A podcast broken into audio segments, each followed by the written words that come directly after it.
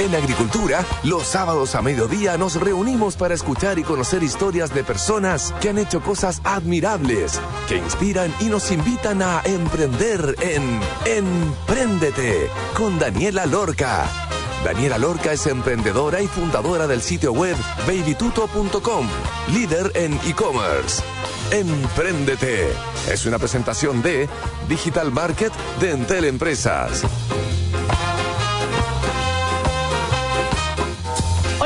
Auditores, hoy vamos a tener un entretenidísimo programa. En el primer y segundo bloque estaremos hablando de quién es la persona detrás de ese maravilloso lugar conocido como el Parque Windsor. Y en el tercer bloque, como siempre, con la reflexión con nuestra Paulina Barahona. Así que quedan súper invitados el día de hoy a escuchar el programa donde estaremos hablando con Ignacio Hidalzuaga, el fundador y director de Windsor. Los dejo invitados. Winso es un lugar que partió siendo el primer centro de rescate y acogida de animales chilenos dañados, modelo que emigró hace 25 años a ser un zoológico distinto, siendo el único como empresas B en el mundo. Un lugar que nos llena de alegría y nos da acceso a conocer y ver de manera muy responsable y bien cuidados animales que no podríamos imaginar ver de cerca. Hoy alberga más de 3.000 animales y es visitado por más de medio millón de personas al año con el fin de fomentar la convivencia entre el hombre y la naturaleza, con el propósito de que ambos puedan vivir en comunidad de manera cercana. Y Winso es el medio para poder hacerlo posible. Este parque zoológico Winso busca el triple impacto en acciones y experiencias que entrega a sus visitantes, ambiental, social y económico.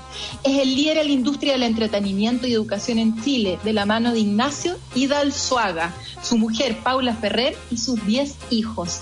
Para su fundador y actual director, nacido un 22 de abril, el Día de la Tierra, nada es coincidencia. ¿Quién es ese hombre detrás de ese peculiar sombrero café conocido como el Dr. So? ¿Y cuál es la historia detrás de Winso? Es lo que sabremos hoy. Bienvenido, Ignacio. Hola, Daniela. Un gusto acompañarte y qué rico poder contar historias de vida que para algunos pueda hacer algún sentido. Exactamente. Ignacio, eres padre de 10 hijos. Por favor, cuéntanos quién eres, cómo llegaste a querer formar un zoológico y finalmente concretarlo.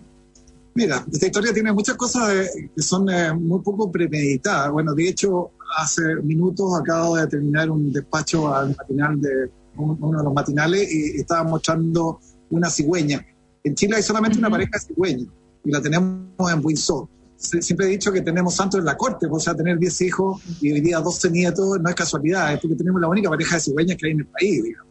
¿Ah? Yo lo que proponía era industrializar esto y empezar a pedirle una cuota a todos los papás nuevos que, se, puedan ayudar eh, de alguna forma al zoológico, ya que somos de alguna manera medio de transporte en el fondo. ¿ah? Bueno, la verdad es que la historia de vida del de zoológico está, está lleno de situaciones no formales, diríamos, o, no premeditadas, o no necesariamente pensadas en, su inicio. Si tú me hubieras preguntado hace 40 años atrás, yo como médico veterinario recién titulado, eh, cuál era, iba a ser mi destino como, como, veterinario, en la vida habría imaginado ni siquiera trabajar en el zoológico, no estaba en, el norte para nada. Entonces hay una sumatoria de, de, eventos en, nuestra vida que, que, nos van marcando un poco el, el camino. Yo diría que el primero fue primero eh, llegar a una propiedad muy pequeña, orilla carretera panamericana sur, en el kilómetro 32, hace, en el año 82, cuando Wynn era, un pueblito muy pequeño, eh, era como la salida ocasional de la gente de Santiago, de salir a pasear y comprar plantas y ver perros. Y, ahí estaba inserto, digamos, este, esta pequeña propiedad que era de mi padre. Mi padre tenía una fábrica de cecina artesanal interesante en esa época por la calidad del producto, se llamaba La Continental. Y fue producto de esto que, que yo como veterinario me especialicé eh, en, producción porcina, en producir cerdos para esta pequeña fábrica de cecina. Y ahí como llego a este, a este lugar. Paralelamente tuve la suerte de conocer a mi mujer Paula, que lejos de coartar eh, locuras desde el punto de vista animal, las incentiva. Y ahí dos locos en, escena somos, somos intensos y, y peligrosos en este sentido.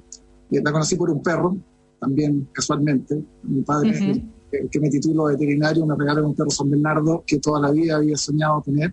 Y después llego en forma muy accidental a través de un cura amigo, llego a la casa de estos criadores y ahí descubro seis chiquillas buenas mozas y me terminan quedando con una de ellas, en el fondo, producto del perro. De no haber perro, no tenía cómo llegado ahí Y sin ella, no sé si este producto, Wilson o toda la locura que hemos hecho en nuestra vida, entre ellos tener 10 hijos. Eh, lo que pasó que muy tempranamente la gente del campo en esa época, Buin era una zona muy, mucho más campestre de lo que es hoy día.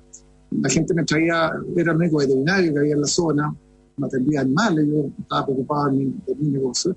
Pero la gente empezó a enterarse de que había un giro loco acá que, que empezó a recibir animales chilenos dañados. Y así como empezaron a llegar las primeras águilas, eh, tibuques, zorros que fracturados, atropellaban la carretera. Muchos animales de precordillera, estamos muy cerca aquí, Alto Jahuel está a dos pasos, y hay muchos fundos todavía que, que limitan con la, con la, cordillera. Entonces no llegaba, la gente no traía animales dañados que caían en trampas de conejos. ¿sí? Y durante años, una historia de casi 14 años, eh, estuvimos en ese proceso de tratar de rehabilitar lo que podíamos, teníamos poca experiencia, no estaba preparado para eso, no estaba las tecnologías en esa época como para reparar huesos, ese tipo de cosas. Hacíamos lo que podíamos en realidad. Y ese hacer lo que podíamos nos significó empezar a quedarnos con mucho animal dañado que al no poder devolverlo a la naturaleza se quedaban con nosotros. Y así como durante 14 años, prácticamente hasta el año 94, teníamos esta locura de tener este centro de rescate con un costo de, de administración muy alto, con instalaciones que eran precarias porque no, no era el norte de nuestras vidas, en el fondo tratábamos de, evitar la muerte nomás de estos animales. Y ahí pasó algo que, que fue eh, dramático en ese minuto, yo creo que tenido por lo menos unos 5 o 6 hijos ya nacidos, y resulta que eh, apareció Super Cerdo, que nos liquidó, o sea, no pudimos contra un monstruo de esa magnitud y tuvimos que salir del mercado.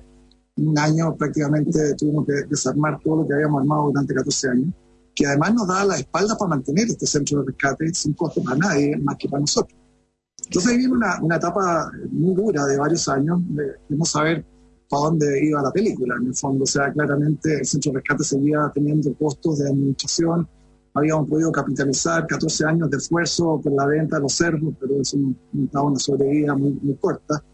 Y ahí eh, empezamos a evaluar, un fondo que quería Dios de, de nuestras vidas, y tuvimos un, eh, episodio muy marcador. tuvimos la invitación, no sé si invitación en realidad, yo creo que más bien llegué colado a un encuentro latinoamericano zoológico en México, cuando hizo eh, un centro de rescate, no era un zoológico, era enano frente a, a 14 o 15 zoológicos que estaban representados en este encuentro y fue muy largo, duró más de 20 días el encuentro, cosa que también nunca más se, se produjo. Yo siempre hablo del secuestro mexicano, porque iba a un congreso, salvo que lo llena engañado por 20 días. Bueno, pero nos sirvió muchísimo porque fue la forma de darnos cuenta de la importancia que tenían los zoológicos para el mundo. Darnos cuenta de la importancia, de la relevancia que teníamos como sensibilizadores de la problemática que estaba ocurriendo día a día con la desaparición de especies, con el cuidado de, de, la, de la, fauna y de flora, qué sé yo. La verdad que volvimos muy convencidos con Michelle, que fuimos juntos, de que era, era lo que queríamos para nuestra vida. Y ahí empieza un gran sueño, cómo empezar a transformar esta cosa incipiente que no tenía pinta de nada, transformarlo en un zoológico importante, con una misión mágica de, de, transformar experiencias de vida de personas que nos visitaban en un momento mágico, memorable, con una calidad de vida para nuestros animales superior. Y ahí es el sueño, en el fondo la locura. Al principio teníamos pocos referentes, teníamos Zoológico Nacional, que era un zoológico hace 30 años atrás, que no era referente para nada, en el fondo. Entonces la verdad es que fue contracorriente. Esto no nos gustaba los zoológicos y transformar este centro de rescate que tenía todo, se llamaba Parque Así, el lugar, tenía toda una connotación también desde el punto de vista de la creación, de, de San Francisco, qué sé yo, transformarlo en un zoológico y ponerle, además un zoo fue un salto sí, al vacío, porque uh -huh. no estaba el nombre ni, no, ni estaba Parque Así, pero no decía que era un zoológico y menos que estaba en bien. Y ahí parte un, un, un, proceso de ensayo y error que duró muchos años, en el fondo de ir dando palos de ciego muchas veces, con muy pocos recursos. Y, y, bueno, hoy día, 25 años después de ese, de ese momento de la decisión, estamos con un zoológico eh, muy estructurado que ha ido liderando muchas cosas a nivel latinoamericano.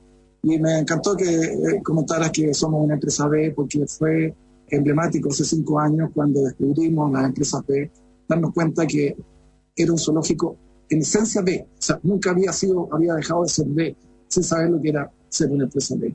Esto uh -huh. eh, lucro no era, eh, nunca fue nacido, y esperamos que sea eh, el objetivo último de, de tener un zoológico, eh, el tema social, que para nosotros es relevante, y el tema medioambiental más relevante todavía, hace que seamos el primer zoológico eh, B del mundo y el año pasado tuvimos además la suerte de ser elegido dentro de los 10% de las empresas más B del mundo. O sea, estamos de, de las 300 empresas más B. Lo que habla de que lo hemos hecho bien, que hemos tenido este filtro B que nos hace ver el mundo de forma diferente. Yo estoy convencido de que es un movimiento que está entrando súper fuerte. Los que todavía no entienden qué es lo que es ser empresa B, por favor, investiguen, porque yo no me imagino el mundo que no sea un mensaje B, donde el tema ambiental sea lo que mueva la aguja de, todas las empresas. Sí, buenísimo. Hoy me respondiste, Ignacio, varias de las preguntas que te tenía preparadas, como cuál era tu primera mascota, me dijiste que fue un perro San Bernardo, y gracias ah. justo a ese, a ese perro San Bernardo conociste a tu mujer, con quien pudiste formar este tremendo proyecto. Sí, se llamaba Gocho. Gocho en vasco ah. significa majo, hermoso fue mi, mi, primer gran perro. A pesar que antes en mi casa de, con mis padres siempre tuvimos Kircho, en el fondo de toda andaba protegiendo Kircho por todos lados. Oye, partió entonces como un criadero de tantos, entre medio eh, se formó este parque de Asís, que era un lugar eh, eh, que acogía a todos estos animales que estaban dañados. Después también pasó a ser como un cementerio de mascotas, que se volvió un lugar turístico atractivo. ¿En qué momento pasaste a tener o a formar una cafetería en todo este proceso y qué tiene que ver las frambuesas también en todo este proceso hasta llegar a Windsor? Bueno, eso es parte del proceso de ensayo y error de todos los emprendedores que dicen que la naturaleza, el zorro es un ejemplo de, conducta. Dice que el zorro nunca pisa dos veces la misma piedra. El zorro conocen tan bien su recorrido, porque no se, no se escapan de lo que es su recorrido habitual, que rara vez se van a caer al mismo hoyo ni van a pisar la misma piedra. El ser humano tiene una capacidad exquisita de equivocarnos a digamos, a pisar la misma piedra a la perfección varias veces. Bueno, pasó que, me empecé a dar cuenta, bueno, lo del cementerio fue en, un momento de crisis, en realidad fue el año 89, ya la situación de, de los cerdos empezó a ser eh, no tan caótica todavía, pero teníamos señas súper claras de que Super Cerdo se estaba instalando en el país por otro lado, los costos de mantención del, centro de rescate se nos empezaban a escapar de las manos por la cantidad de animales que allí teníamos. Y decido hacer un cementerio mascota, que en ese minuto fue rayadura total. O sea, yo hice un focus con eh, veterinarios amigos para preguntarles qué opinaban de tener un cementerio en Wynn. Dijeron, este, este gallo entre el sol y, los cerdos eh, estaba pelando la papa, porque no, nada, en esa época, estamos hablando de hace un montón de años atrás, no había la cultura que hoy día hay. Hoy día el cementerio de mascota podría parecer no tan loco, pero en esa época era locura. Y la verdad es que contra todo pronóstico lo hice igual, la sangre vasca me salió, salvo la pena. Hice este, este partido así, cementerio de mascotas, tengo el mismo nombre, y en cosa de meses llenamos el espacio pequeñito que habíamos pensado para este cementerio. Hoy día lo tuvimos que trasladar hace dos años a una propiedad colindante al zoológico porque teníamos más de 20.000 animales sepultados durante todo este tiempo y ya el espacio se nos hizo insuficiente. El parque del cementerio de mascotas sigue existiendo y es parte de nuestra historia. Era lo que empezó a generarnos recursos para mejorar la condición de vida de todos estos animales que habían, de alguna manera estábamos asumiendo. Y el tema de la cafetería fue bien divertido porque empecé a darme cuenta, que viviendo ya acá, porque ya me había casado, después de un año me casé con Paula y me, yo vivía a Santiago, venía todos los días a trabajar a Criadero. Y ya nos instalamos acá y empecé a darme cuenta los fines de semana cómo la gente venía a la zona de Wien a pasear. En el fondo, los fines de semana la carretera no estaba sellada y uno paraba las veces que quería, a los restaurantes, un montón de opciones. Y justo en el lugar donde nosotros estábamos no pasaba nada porque no había nada que mostrar. Entonces dije, algo estamos perdiendo. Primero hice un exhibidor de San Bernardo, porque seguíamos con esta tradición familiar de mi suegro de criar San Bernardo. Empezamos a exhibirlo, eso generó mucho entusiasmo, una raza era muy desconocida en el país todavía. Y después empecé a, a unir cabos. Dije, bueno, ¿qué más tenemos? tengo seis cuñadas buenas musas, tengo una hermana que hace un puje maravilloso, estaba sin pega. Tenemos San Bernardo, una raza típica suiza. Y todo me hizo lógica. Dije, Café de los Alpes, me conseguí la marca que me encantaba, es una marca que, que estuvo en Viña durante un montón de años. Eh, y le pedí a la dueña si, si la podía usar, me la regaló. Dije, acá están todos los elementos para yo empecé a vestir de alemanas a mi, a mi cuñada pusimos olería, olería la música y esta cosa se transformó en la familia von Straat. Porque de verdad la gente llegaba a preguntar de qué parte de Alemania éramos. una vez comenté aquí, el único que sentó no soy yo porque no paso por alemán por ningún lado. Pero una vez una, una alemán conocedor me dijo, no, no creas, me dijo, hay una parte, de, no sé si el norte, del sur, de dónde, de Alemania, que son muy de su estilo, así que ahí me sentimos más alemanes todavía.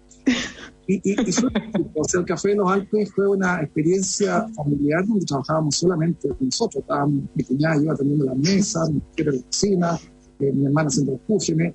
Y nos dimos cuenta que que uno con cariño, con un producto bien servido, con un precio razonable, las cosas fluyen. Y, fue una mm. experiencia maravillosa, ¿verdad? Yo con varios críos que los dejábamos viendo tele en una de las salitas al lado de la cocina, el fin de semana hasta últimos horas trabajando. Pero fue una rica experiencia y ahí empezamos a tomar el gusto, esta cosa de, de las experiencias marcadoras que marcan la vida, no solo para el, que ofrece el producto, sino que el que, el que lo recibe. Eh, fue una rica el café de los Alpes, memorable. Muchos se acuerdan, ¿no? Tenemos clientes muy, muy antiguos que se acuerdan perfectamente de lo que era pasar a tomar onces de café de los Alpes. Wow, mansa historia. Oye, eh, Ignacio, eras como antizoológico, ¿no te gustaban los animales detrás de los barrotes? Como tu propósito, eh, tu propósito era tener este centro de rescate de animales. Cuando fuiste a México eso cambió porque viste cómo eh, estos centros donde están los animales, eh, estos zoológicos al final están preservando la fauna, se puede tener un zoológico como el de como el Windsor, que es increíble, que tiene unos espacios enormes para los animales, donde realmente uno agradece que los animales estén tan bien cuidados, con tanto cariño, como el que ustedes han puesto dentro de Windsor. ¿Qué fue lo que te hizo clic cuando estabas en México? ¿Qué fue lo que tú dijiste como, ¡Ah!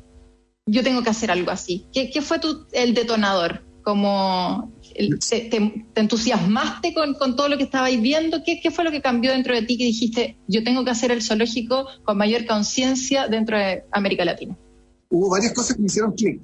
Primero, eh, el tema humano. O sea, encontrarme con una comunidad incipiente. En esa época, la Asociación Latinoamericana, no sé si llevaba tres o cuatro años de fundada.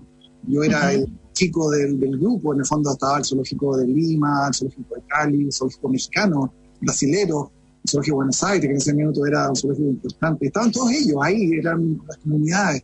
Y, darte cuenta de lo rico que era la comunidad, de, la pasión que ponían en lo que cada uno de ellos hacía. Habían veterinarios. Y tuvimos además la suerte de que como íbamos dos, éramos la única representación zoológica que tenía dos miembros, mi mujer y yo. Yo me fui a todos los cursos de veterinaria, donde me empapé un poco de todo ese conocimiento tan importante de lo que es manejar animales exóticos y mi mujer se fue a todos los temas de educación. Y volvimos, pero rayando, rayando la papa, definitivamente, mm. de, dar cuenta de que, mira, qué, linda comunidad, qué, lindo lo que hacen. Y lo otro que me fue cambiando, y esto también ha sido memorable, porque a ti en la medida que tú vas conociendo distintas experiencias de vida, te van cambiando los nortes, te van cambiando los, los, prototipos, te van cambiando las expectativas, los sueños. Cuando conocimos el Zoológico de Buenos Aires, que fue uno de los primeros viajes para ser un poco zoológico por dentro, ya como parte de la asociación, nos encontramos increíble, en medio de la ciudad, 15 hectáreas, y era un súper referente. Hoy día, si me preguntas, el zoológico de Buenos Aires es nada, o sea, el zoológico de Buenos Aires desapareció, se transformó en un ecoparque, a mi gusto, una decisión difícil de, entender, en el fondo podría haber mejorado mucho su condición, un zoológico que estaba bastante en ruina, pero los referentes van cambiando. Después conocí el zoológico de Lima, me pareció bien, bien el espacio, más, más los recintos, entonces, en la medida que tú más vas conociendo, van cambiando tus referentes y tu sueño y tu meta va siendo distinta y cada vez más alta. Cuando hace unos 7, 8 años tuve la primera, estaba recién inaugurado, ya la verdad que perdí la noción del tiempo, capaz que sean 10 años, en el zoológico de Disney tuvimos la posibilidad de conocerlo en bambalinas y eh, conocerlo por dentro y por fuera, porque hay un, biólogo que tiene una misión muy importante en el grupo del zoológico de Disney y ese ya para mí fue lo máximo, o sea, conocer lo que todo el mundo conoce, pero además conocer las instalaciones por, por detrás, digamos, y tú te das cuenta que más por detrás que por delante. sí, ¿no? hay nada que esconder, todo es maravilloso, todo es mostrable. Entonces ahí se te abre el apetito y, te empiezas a, beber en tus sueños de transformar estos lugares en, lugares mágicos, como, la experiencia dice. Buenísimo. Oye, está súper entretenida la conversación el día de hoy. Estamos hablando con Ignacio Hidalzuaga, el director y fundador de Winsoft. Vamos a ir a una pausa ahora y les voy a contar que vende por internet con una página web con carrito de compras, atienda a tus clientes las 24 horas del día con un chatbot, herramientas para hacer teletrabajo y mucho más. Conoce todas nuestras soluciones digitales para pymes y emprendedores en nuestro digital Market. Encuéntralo en entel.cl slash empresas. Vamos a ir a escuchar entonces The Tokens, The Lion Sleeps Tonight. Como no, vamos a una pausa y ya estaremos de vuelta entonces con Ignacio Hidalzuaga, el director y fundador de Winso. Vamos y volvemos.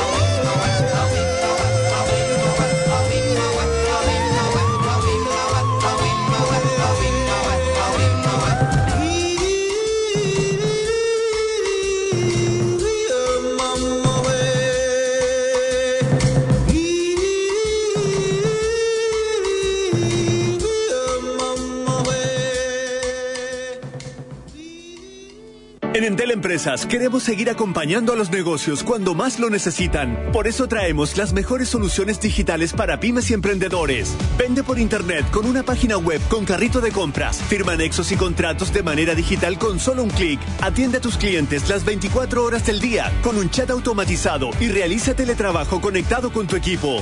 Encuentra todo esto y más en un solo clic en nuestra tienda online Digital Market en entel.cl slash empresas. En agricultura es Empréndete con Daniela Lorca. Ya estamos de vuelta, entonces estamos hablando con Ignacio Hidalzuaga, el director y fundador de Winso.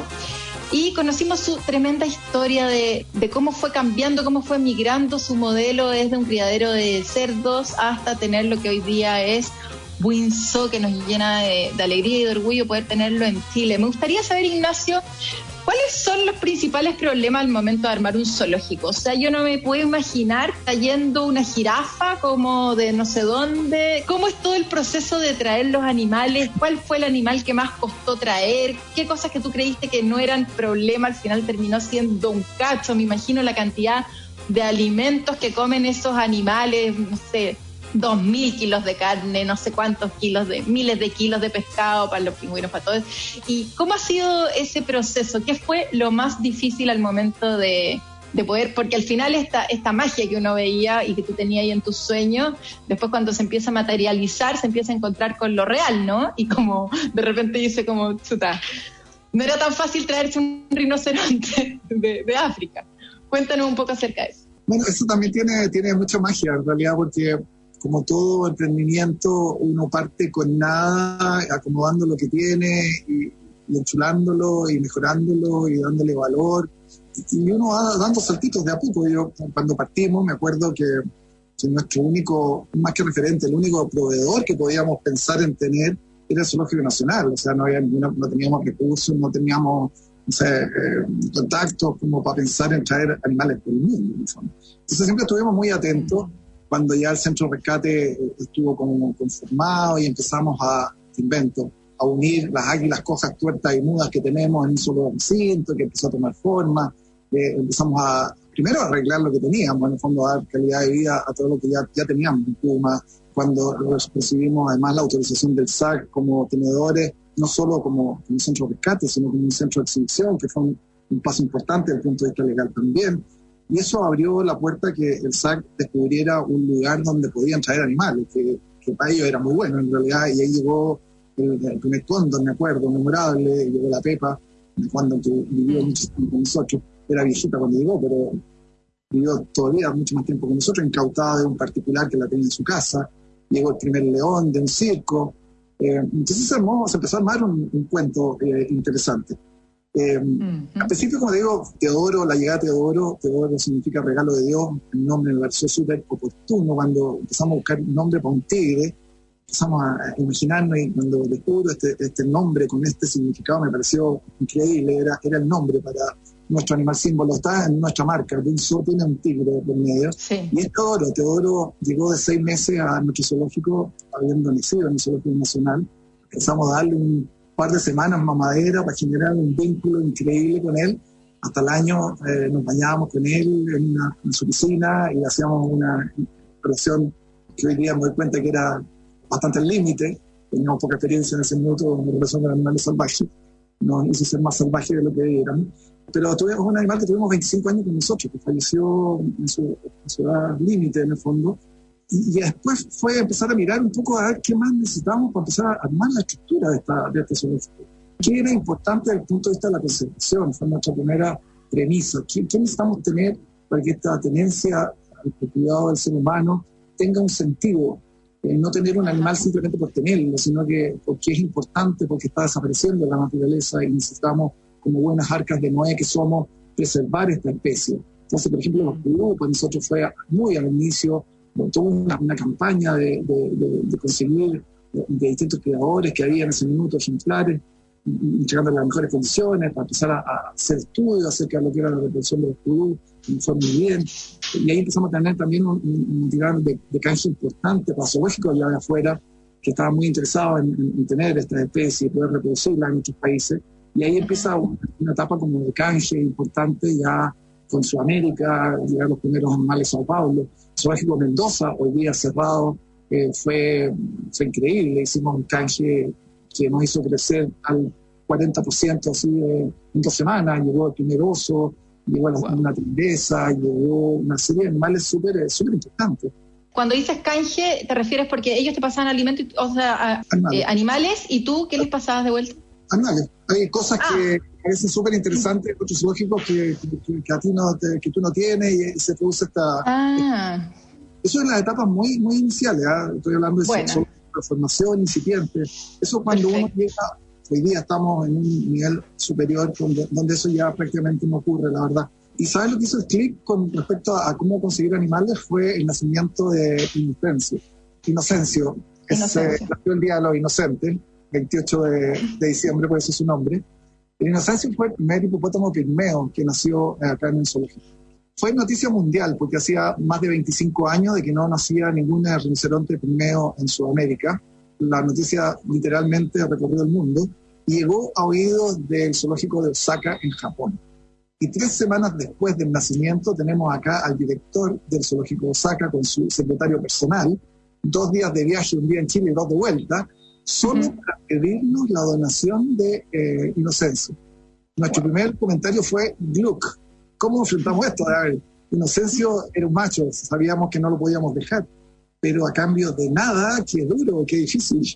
Eh, sí empezamos a meternos en, lo que es la especie, diría, una especie que está desapareciendo de naturaleza de forma drástica por la deforestación de la zona tropical africana, y nos damos cuenta que en, en, Japón había alrededor de 10 hembras repartidas en dos o tres centros y ningún macho.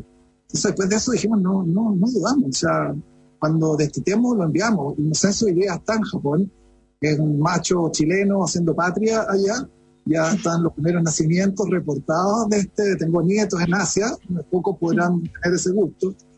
Y, ahí entramos en un clic que, mira, mira la importancia muchas, muchas veces de decisiones que empiezan a marcar el camino. El hecho de que esto se hiciera público, en Japón fue portada de, diarios, que un zoológico del extremo del mundo estaba enviando a Japón un hipopótamo pigmeo, lo que hizo que, no sé si dos o tres semanas después nos contactara el zoológico más importante de Francia, zoológico privado, para eh, decirnos o, comentarnos que tenían para nosotros dos hembras blancas para donación. Nosotros teníamos a oro, macho viejo, y no teníamos hembra. Y pudimos recibir la donación de dos tigresas blancas a pito de nada. O sea, un zoológico que no nos conocía, que tenía alguna referencia. Nos pidieron mucha documentación, son animales que se, se mueven con mucha dificultad dentro del mundo.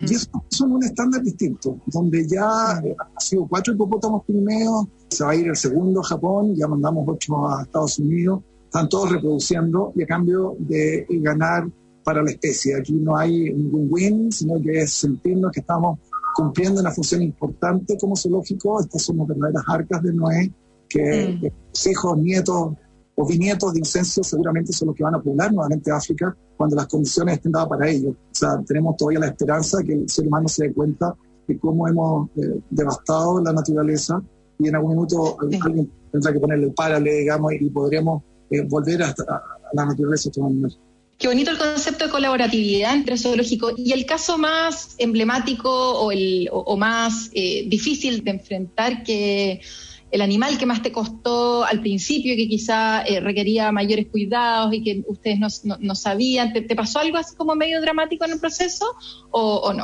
¿O fue todo...? Siempre, hay ensayo de errores, uno no termina nunca de aprender, ¿no? Por mucho que uno vaya madurando, uno llega, a ser adolescente, uno sabe que tiene todavía, todavía dejo de adolescencia por todos lados. Bueno, cuando llegó el momento de pensar en animales grandes, estoy hablando de rinocerontes y de jirafas, la oferta era limitada en realidad y moverlo todavía más complejo. Pero la vida de repente nos, nos, depara sorpresa y, lo rico que uno está como disponible para ser parte de este enroque de, de, cosas que se configuran muchas veces para, para, llegar a un resultado. Hace exactamente 10 años, en octubre de este año estamos cumpliendo 10 años de que llevamos un eh, león a Sudáfrica. Un león, que, un león que venía de un circo después de que habíamos recibido seis leones de distintos circos, fue una cosa mancomunada entre SAC, una ONG y un zoo, hace 10, 11 años. en que fueron eh, incautados alrededor de siete leones de distintos circos por maltrato, por indocumentación. Conseguimos colocar, lo teníamos todo prearmado y lo conseguimos colocar seis o siete de estos ejemplares y nos quedó un gaucho. Un ejemplar adulto del león africano que no tenía destino. No, después de un año no conseguíamos colocarlo en ninguna parte, no había nadie que lo pudiera recibir. Y ahí nos jugamos el todo por el todo, nos acercamos al gobierno en esa época y le presentamos la inquietud de algo que entendíamos que era un tema de Estado, no era un tema de un particular que se había, hecho de un león, sino que del Estado que había incautado un ejemplar a un circo. Y afortunadamente tuvimos una buena recepción, se armó una comitiva de negociaciones, no me de qué, eh, a Sudáfrica, y de hecho esa comitiva eh, iba el león de vuelta a, a África, a un centro protegido que se llamaba Drakenstein y nos invitaron, el Estado quiso pagarnos un año de alimentación de los leones, dijimos no era tema, y nosotros habíamos asumido la responsabilidad de tenerlo hasta encontrarle destino. Y como no quisimos eh, recibir el dinero a cambio, nos invitaron a participar de la entrega al, centro y con mi mujer pudimos ir, estar durante una semana en Sudáfrica. Y eso nos permitió mágicamente contactar a criadores de rinoceronte y jirafa. Tienen unas instalaciones increíbles, maravillosas y eso nos permitió un par de años después traer eh, primero la jirafa y posteriormente los rinocerontes. Y donde estuvo el ensayo de error, que eh, las instalaciones que preparamos eran pensadas como referentes de los grandes zoológicos del mundo, y cuando llegó el criador con su veterinaria, con la primera jirafa, y vio la instalación que habíamos hecho, dijeron, pero ¿en este edificio qué? No, tiene calefacción, tiene la altura prudente. si yo habría hecho puro techito, si todo el resto está todo de más, digamos, no necesitamos nada de esto bueno, estamos preparados y hoy día tenemos un penthouse de aquello, las jirafas, que son la envidia de muchos, seguramente, que viven en la naturaleza. Pero fue ensayo, la verdad que invertimos en eso muchísimo más, lo que diríamos, pensando siempre en el bienestar animal, pero pasamos la línea. No, y seguramente está lleno de otras eh, anécdotas que nos encantaría poder escuchar, pero tenemos un tiempo limitado, así que te quiero hacer, obviamente, la pregunta de rigor, desde el estallido social que han estado impactados y producto de la pandemia es que han estado cerrados y con fuertes campañas de apadrinamiento, venta de productos de la tienda, compras de entradas anticipadas, ¿cómo ha sido esa campaña? ¿Cómo ha funcionado eso? Yo personalmente adopté a un pingüinito que se llama Chili Willy y el proceso fue maravilloso. Me llegó un peluche, un diploma, un vasito, en verdad espectacular Cuéntanos un poco acerca de eso y también, obviamente, de todas las campañas activas que tiene Winso hoy día para poder seguir apoyando este tremendo, eh, ¿cómo lo podemos decir? Porque no es proyecto, este, tremendo acto, este tremendo y tan bonito acto que, tienes acá. Esto tiene una historia, te lo cuento en Puerto. Cuando el 16 de marzo cerramos, hace ya siete meses, nos sentimos solos. Sentimos que estábamos solos contra el mundo, que teníamos, sin saber, ¿ah? sin imaginar ese día que íbamos a estar siete meses cerrados siempre imaginábamos que esta cosa iba a durar un mes, con suerte dos. lo primero que se nos ocurrió es no perder el contacto con, eh, nuestro visitante y a través del hashtag Dulso te acompaña en casa. Empecé a levantar todos los días un video de cinco minutos donde le contábamos lo que estábamos haciendo y mostraban animales y otros. Una precariedad increíble, era el teléfono de, de, de jefe de comunicación y yo al otro lado inventando historias. Y hoy día estamos en la versión número, no sé, 200 y algo, con dos millones de repeticiones. O sea, ahí a poco de caminar nos dimos cuenta que teníamos todavía un público cautivo que le encantaba saber lo que estaba pasando todos los días. Y el paso dos fue decir, ¿cómo podemos traer a todos estos encantados por lo que estamos haciendo a que nos ayuden? O sea, después de un mes ya se nos acabó, se nos acabaron las lucas en marzo, porque después del estallido social habíamos quedado cero, tuvimos que tomar un, un crédito que en la vida habíamos tocado, en 40 años de historia nunca habíamos tomado un crédito para cerrar la operación, tuvimos que tomar un crédito para cerrar la operación. Tuvimos un enero y febrero bastante bueno y en marzo cuando llegamos al banco a devolver el dinero nos dicen, ¿sabes qué? Guárdalo 15 días. Te propongo que lo guardes 15 días porque se viene esta cosa muy rara y no vamos a tener una mm. negociación si necesitas plata. Eso nos permitió funcionar marzo y abril con una incertidumbre mayúscula sin saber que íbamos a tener la posibilidad de los créditos COVID. Hoy día estamos funcionando con tres créditos COVID que empezamos a pagar el próximo mes y partimos abriendo el próximo lunes. La situación ha sido crítica, a momentos angustiosa, porque veíamos que nos estábamos gastando lo que no era nuestro, eh, y ahí parte toda esta campaña de apadrinamiento, como muy bien lo dice, tú eligen entre 14 animales, está todo esto en la web, punso.cl, y puedes donar desde mil pesos por una vez, por un año, por lo que quieras, puedes apadrinar un animal por una vez, por lo que quieras, está todo a toda medida, digamos, para, todo lo que nos pueda ayudar y todo, y todo ayuda. Las compras anticipadas han sido poquitas, los apadrinamientos han sido hartos, de montos pequeños, Pero más allá de eso, que ha sido un tremendo acompañamiento de nuestra caja chica permanente, y nos ha ayudado a salir de situaciones súper eh, engorrosas de repente, para las cuales no habríamos tenido recursos, que capaz eran más allá de la alimentación, que es muy importante para la empresa, para los que todavía estamos trabajando eh, en este asunto. De todas maneras, un negocio a punta de esfuerzo, pasito a pasito, que pasó de un criadero de chanchi que terminó siendo este parque Windsor increíble, empresa B, el, con mayor conciencia en América Latina, un ejemplo para un montón de, lugares que albergan animales, en verdad es precioso, precioso el lugar. Eh, muchas gracias Ignacio por eh, la entrevista el día de hoy. Necesito preguntarte, eso sí, antes de irnos a la pausa, ¿cuál es tu animal favorito?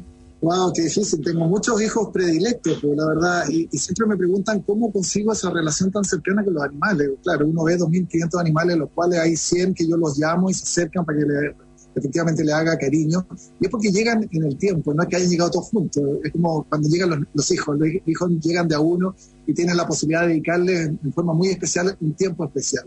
Pero yo creo que el orangután eh, Sandai es eh, mi predilecto porque tenemos una, un feeling increíble, eh, hay una cercanía, tenemos un cariño mutuo que lo hacemos muy palpable. Ay, qué lindo, el orangután. Bueno, bien parecido al ser humano, así que me imagino la relación que pueden tener. Ignacio, muchísimas gracias entonces por la entrevista el día de hoy. Te deseo muchísima suerte y que estén próximos a abrir y ahí obviamente no, nos veremos ahí acompañando, apoyando eh, la reapertura de Windsor. Y les voy a contar a todos los auditores entonces que vende por internet con una página web con carrito de compras, atiende a tus clientes las 24 horas del día con un chatbot, herramientas para hacer teletrabajo y mucho más. Conoce todas nuestras soluciones digitales para pymes y emprendedores en nuestro digital market. Encuéntralo en entel.cl slash empresas. Vamos a una pausa y en el tercer bloque estaremos hablando con Paulina Barahona acerca de esta linda y salvaje entrevista al día de hoy. Vamos y volvemos.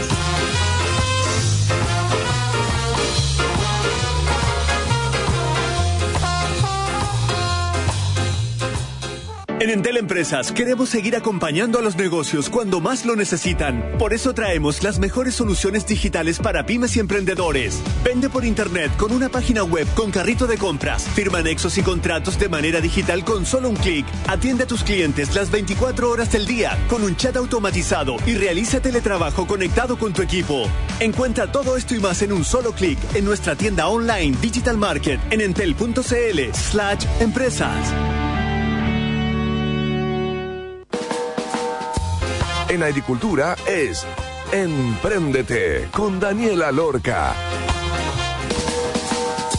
Estamos entonces de vuelta en el tercer bloque con nuestra querida Paulina Barahona. ¿Cómo estás, Paulina? Estoy conmovida, Dani, porque ah. yo soy de aquellas. Animal lover. ¿En serio? Animal Terrible. Me van a odiar los auditores porque soy fanática de los animales. No tengo animales porque tengo que viajar mucho, así que no los puedo cuidar tan bien como quisiera, pero siempre estoy comprometida con las causas de protección a los animales. Me encantan. Me, encanta escuchar la historia del Windsor. Y. Mm, Qué bonito tener la oportunidad de, conocer la historia del Windsor, algo que uno. ¡Qué lujo! ¡Qué lujo! Como de algo tan medio cotidiano como que uno sabe que existe y todo. Increíble poder haber contado con Ignacio acá contándonos la historia de cómo, cómo partió y obviamente toda esa historia de como tan apasionada que la contaba él, como con un sentimiento súper profundo que lo desbordaba, eh, que lo iba cambiando también de, de idea de negocio a otro, en el que termina imaginándose este zoológico hermoso, que no hay nada que ocultar, que es tan lindo por dentro como por, por fuera, que el tras bambalinas que él vio en Disney fue lo que le, brillaron los ojitos y como su sentimiento profundo, siendo un médico veterinario, de proteger y de cuidar y de preservar a la fauna, lo termina motivando a hacer este parque Windsor, que además es una empresa B, o sea, realmente increíble la historia del día de hoy. ¿Con qué te quedaste, Pauli? Con, justamente con eso, Dani, o sea, con la pasión eh, de estos emprendedores, de Ignacio y su mujer, su familia. Y me quedé pensando cómo muchas veces tratamos de tecnificar qué es lo que se necesita para hacer emprendimientos exitosos. Y está muy bien estudiar, ¿no? Como cuáles son los factores, cómo hacer equipo, cómo conseguir financiamiento, cómo tomar mejores decisiones. Pero hay algo que es parte de la experiencia de emprender que tiene que ver con la conexión emocional realmente de los emprendedores con su causa, literalmente con su propósito, ¿no? Y en este caso está muy a la vista que tiene que ver con el propósito conservacionista de Ignacio y de su familia, de que desde el comienzo está ahí este, este interés, esta preocupación por cuidar a los animales, que es como más allá de los costos que esto tenga para mi familia, incluso más allá de los costos que tenga para mi carrera, yo no puedo hacerme el leso porque me llega el dolor de los animales. Entonces yo quiero cuidarlos, o sea, como que yo lo siento, ¿no? Entonces lo quiero cuidar. Y después cuando viajo y veo cómo cuidan a los animales afuera, eso me vuela la cabeza. O sea, quiero como realmente, eso me inspira a un nivel tan profundo que me motiva a hacer equipo, tomar decisiones, arriesgarme, asumir ciertos costos. Y al final la pasión, que en términos eh, técnicos más fome se llama motivación intrínseca, cuando la motivación viene desde adentro mío, desde mi carácter, desde mi identidad, desde mi historia, desde quién soy, eh, y no desde, desde las lucas, no desde las expectativas de afuera, no desde la cultura, no desde la familia. Cuando la pasión es lo que me motiva, yo creo que eh, se vuelve un elemento súper importante en el emprendimiento. ¿Qué crees tú? A mí, eh, yo siento que, claro, que el tema de la pasión es algo como que viene, no pensado, es algo de guata, es algo como que te, te nace. Hay cosas que uno dice, me apasiona, no sé por qué, porque probablemente no tiene nada de racional, eh, atenta contra unos mismos de repente, pero es algo que realmente me apasiona, me vuelve loca, me encanta yo encuentro que la pasión define y divide a los tipos de personas. Hay personas que son apasionadas y otras personas que no son apasionadas. Y las personas apasionadas que corren sangre por sus venas son las personas que por lo menos eh, a mí me gusta contratar. Son personas que son muy jugadas, que son muy movidas, que están muy vivas. Y a mí ese concepto como de estar vivo es algo que me gusta mucho porque son personas que también, no sé qué, tiene de relación, Pauli, eh, tú, tú mejor sabís, pero ¿Qué relación tiene con estar más abiertos a correr más riesgos, a aprender otras cosas, porque estoy vivo, no soy una planta, no, no, no, quiero como que me pasen los días y el día a día y me vaya consumiendo el tiempo sin haber hecho cosas realmente importantes, sin realmente sentirme vivo, ¿cachai? Mm. Sí.